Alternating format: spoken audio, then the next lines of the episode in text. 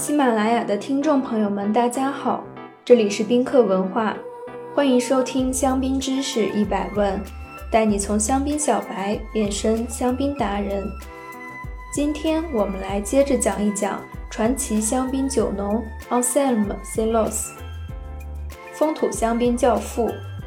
Anselme Celos 多年来带领也培养了一批精英酒农，来将香槟风土的概念发挥到极致。如今，他的学生们都成为了最顶尖的香槟独立酒农。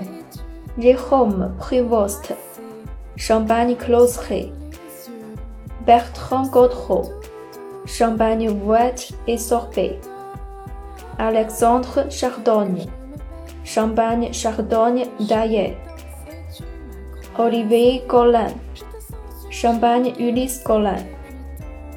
他就是香槟区的风土派教父。坚持信仰的同时，也重视初信者的教导。如今和他成为好友的 Rehome Prevost，曾经把自家的葡萄全部卖给酒商。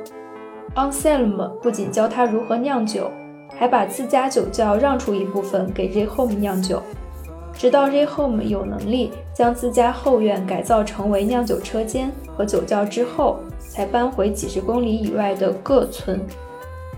而年轻有为的新一代独立酒农 Alexandre Chardonnay，更是从整理 Anselm 的书架开始，如今成为了香槟区最耀眼的新星。对于每个来朝拜的香槟从业者，Anselm 也总是详细回答每一个问题，仔细解释每一个细节。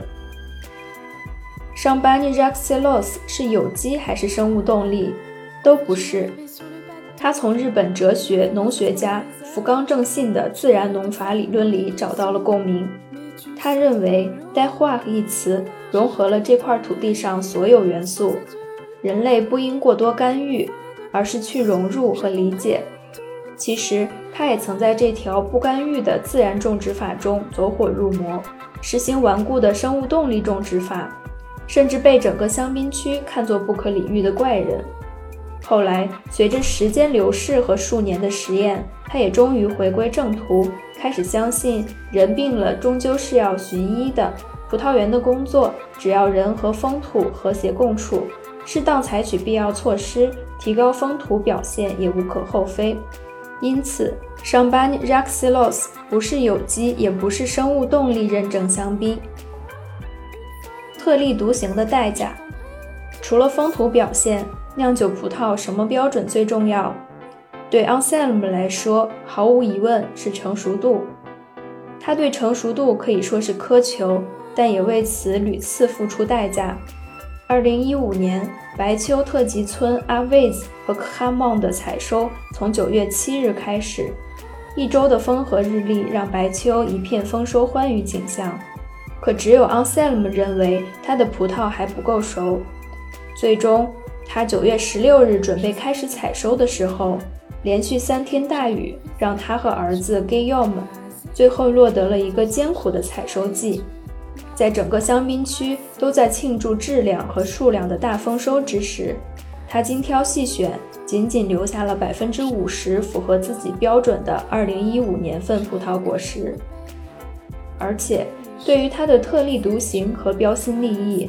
，Anselm 这些年也受到了很多质疑，比如世界香槟界的教父 Tom Stevenson 就曾经公开表示，Celos 的香槟价格虚高，木桶和氧化味道过重，是他很不喜欢的类型。